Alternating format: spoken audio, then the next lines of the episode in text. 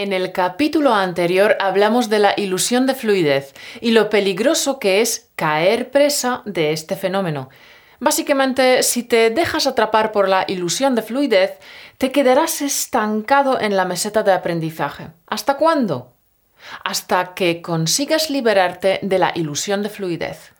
Hoy, continuando la conversación del vídeo anterior, Caro compartirá cuatro maneras prácticas para superar la ilusión de fluidez y poder llegar a hablar español con facilidad y sin esfuerzo.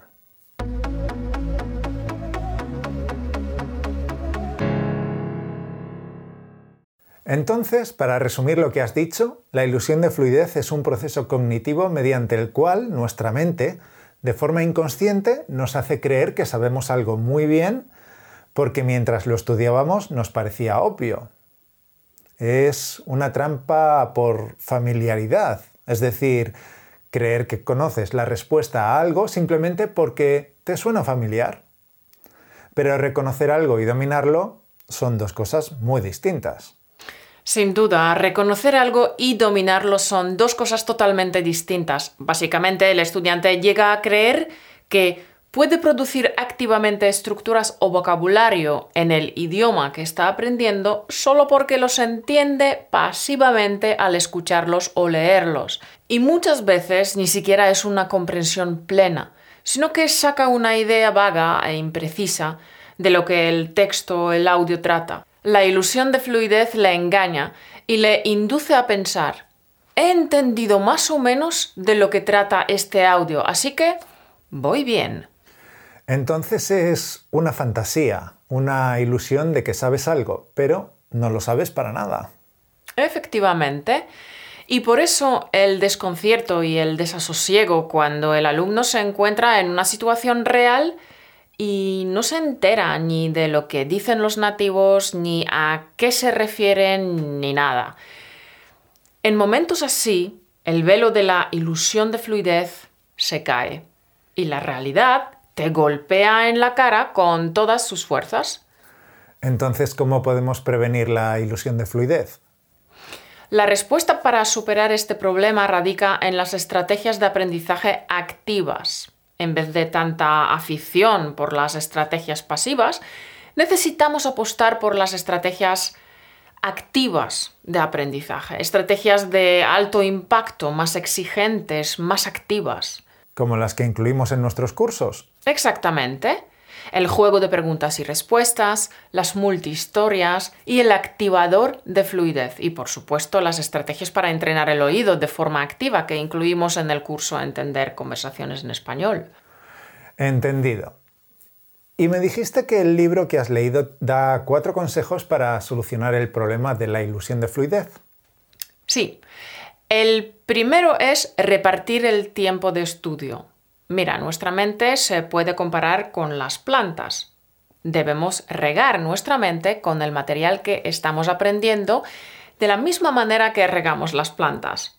Todo el mundo sabe que si le pones mucha agua a una planta una sola vez por semana, finalmente va a morir ahogada, porque le estás dando más de lo que puede absorber. Del mismo modo, en vez de intentar aprenderlo todo de una sentada, se debe dividir el material en partes más pequeñas. Entonces, en vez de estudiar tres horas en la misma sesión, es mejor estudiar tres sesiones de una hora. Hoy una hora, mañana otra hora y pasado mañana la tercera hora. Sí, tienes que repartir el tiempo de estudio de un mismo tema en sesiones más pequeñas y en días diferentes, porque la mente necesita tiempo para que lo que aprende se asiente. Además, es buena idea combinar esto con la repetición espaciada. Ah, esto ya lo mencionaste el otro día. Dijiste que lo mejor sería estudiar el mismo tema, por ejemplo, una hora hoy, otra hora mañana y la tercera hora una semana después. Muy bien, veo que te acuerdas.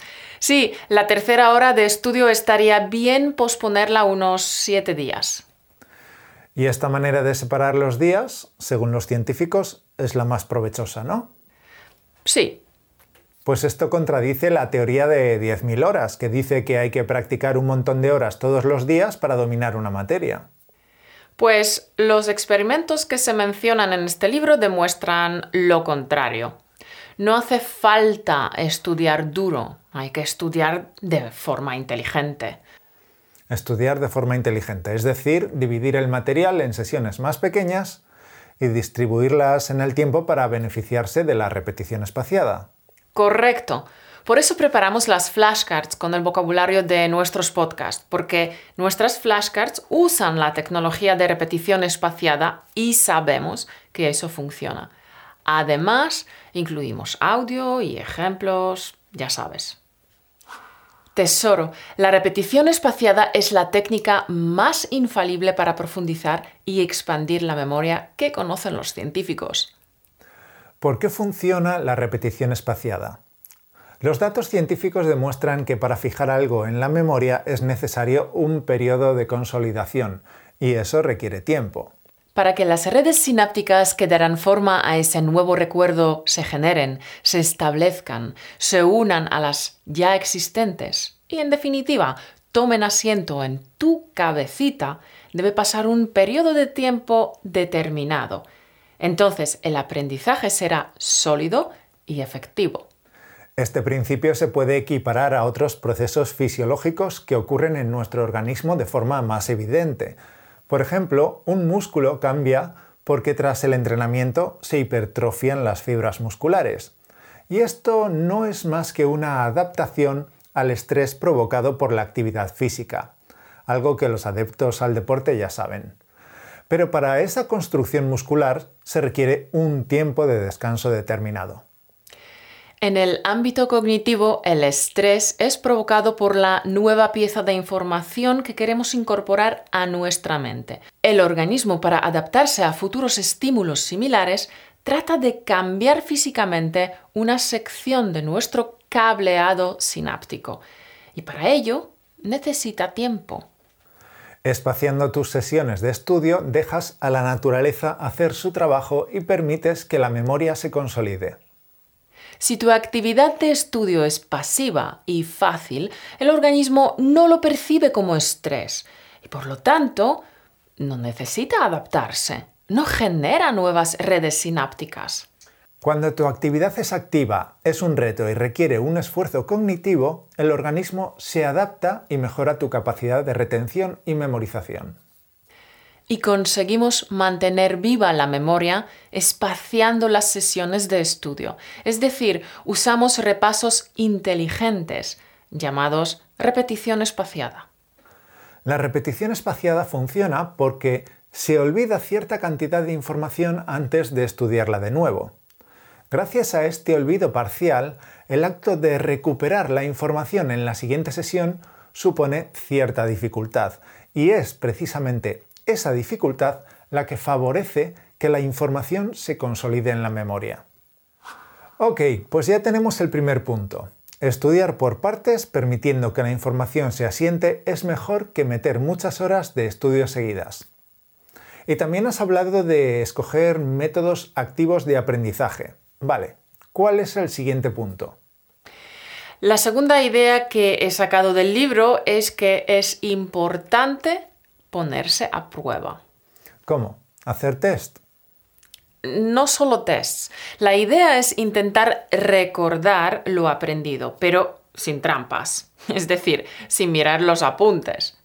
Es normal que si estudias algo una sola vez, digamos, durante media hora, al día siguiente no te acuerdas casi de nada.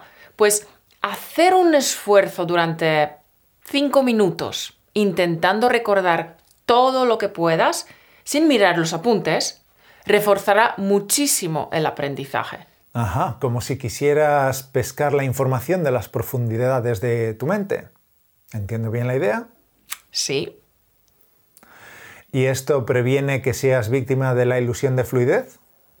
Por supuesto, porque es una práctica muy activa, muy exigente, pero muy activa y que trae muchos más beneficios. Cuando te pones a prueba, no solo compruebas lo que realmente has aprendido, sino que también refuerzas tu capacidad de evocar los conocimientos que se encuentran dormidos en tu cerebro. Una buena manera de ponerse a prueba sería enseñar a otros, ¿cierto? Muy bien. Has dado en el clavo. Cuando tratas de explicar a alguien cualquier tema, estás formando una estructura de pensamiento alrededor de ese conocimiento. Y como resultado, queda más sedimentado en tu cerebro. Así que enseñar a otros también es una herramienta de aprendizaje. Por supuesto. Lo que sea que estés aprendiendo en este momento, ve y trata de enseñárselo a alguien más, a un amigo, a tus padres, a tus hermanos. Que no te detenga el hecho de que no dominas el tema al 100%. Enseñar un tema que no dominas por completo también tiene sus ventajas. Claro, te ayuda a descubrir dónde tienes huecos o agujeros negros y te muestra aquello que creías que sabías, pero que en realidad no sabes. Exactamente. La ilusión de fluidez. Perfecto, entonces lo segundo es ponerse a prueba. ¿Y cuál es la tercera recomendación para vencer la ilusión de fluidez? Con el tercer consejo no solamente vences la ilusión de fluidez, sino que la dejas cao. Tesoro, ¿te has dado cuenta? Estamos utilizando algunos sinónimos del verbo vencer. Creo que te interesaría apuntarlos en tu cuaderno desastre para usarlos en tus conversaciones. En vez de decir vencer, puedes usar derrotar, solucionar el problema, dejar cao o zanjar el problema. ¿Y cómo? ¿Cómo puedes dejar cao a la ilusión de fluidez? Haciendo descansos, echándote una siesta, durmiendo. Bueno, de la importancia de los descansos ya hemos hablado algunas veces, ¿no? Pero no todo el mundo tiene un estilo de vida que le permite echarse una siesta. Cierto, eh, sin embargo, el descanso es fundamental en el proceso de consolidación de los nuevos conocimientos. Mira, Estudiar varias horas seguidas o tirarte toda una noche de estudio no es la mejor idea. Lo mejor es que duermas las horas necesarias. Lo sé, pero cuando estaba en la universidad el miedo a los exámenes siempre estaba ahí, acechando, y me he pasado varias noches en vela estudiando. Eso sí, el rendimiento era muy bajo. La información que consigues aprender es muy poca y desaparece en pocos días. A largo plazo, estudiar toda la noche es nefasto. Ajá, tú lo has dicho. Si quieres echar por tierra tu estudio, la forma más directa es dormir poco y mal. Sí, es terrible. Bueno, pues por un lado hay que dormir las horas necesarias, pero por otro lado tenemos las siestas o los cortos descansos regulares, tal como vimos con el método Pomodoro. Si haces pequeños descansos con regularidad, ayudas a que el cerebro pueda consolidar lo que estás aprendiendo.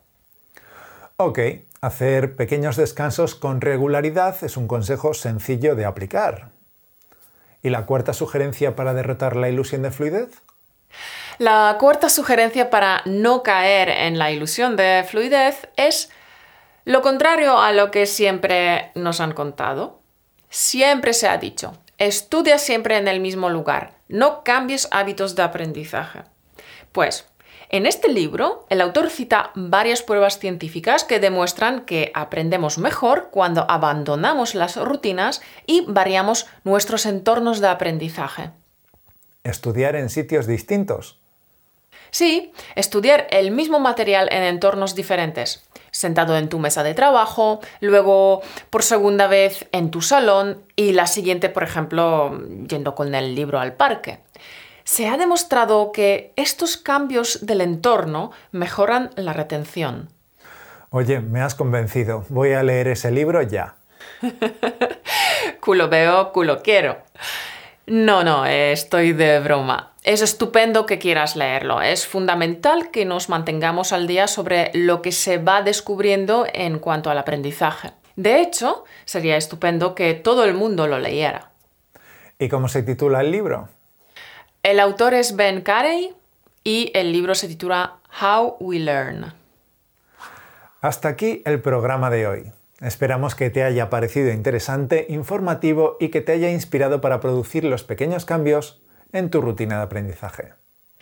Repartir el tiempo de estudio en varias sesiones, hacer pausas, dormir bien, ponerte a prueba, apostar por las herramientas activas y no las pasivas, usar flashcards. Todos estos consejos sencillos te ayudarán a evitar la ilusión de fluidez. Las flashcards, tanto a Caro como a mí, nos han ahorrado cientos de horas de estudio. Si alguna vez tienes pensamientos del tipo se me está olvidando todo, entonces te sugerimos que practiques con flashcards. Sí, gracias a las flashcards tienes menos sensación de olvido porque lo que más repasas es justo aquello que no dominas. Además, completar el mazo de tarjetas que te has propuesto estudiar cada día te deja un buen sabor de boca y una sensación de logro. Y lo más importante es que funcionan porque utilizan los dos elementos clave del aprendizaje a largo plazo, la repetición espaciada y el recuerdo activo, es decir, el proceso activo de recuperar la información de las profundidades de nuestra mente. Las flashcards te permiten escapar de la trampa de familiaridad, de la ilusión de fluidez. Con las flashcards tendrás una pregunta muy concreta a la que tendrás que dar una respuesta concreta en tu cabeza. Por ello, nuestras flashcards te indican claramente aquello que sabes y aquello que no. Las flashcards también generan intervalos temporales personalizados para ti, adaptados a tus necesidades reales.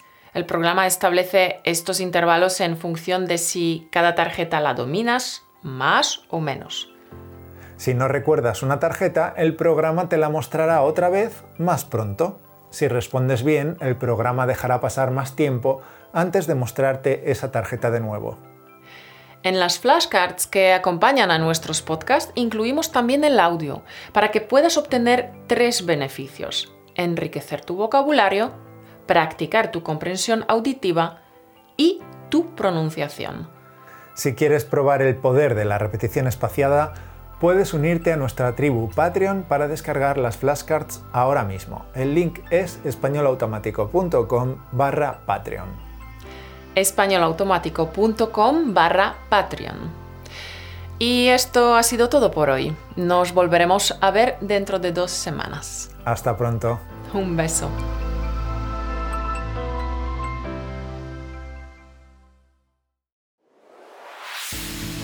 Por escucharnos. Únete a la conversación en españolautomático.com o busca español automático en iTunes.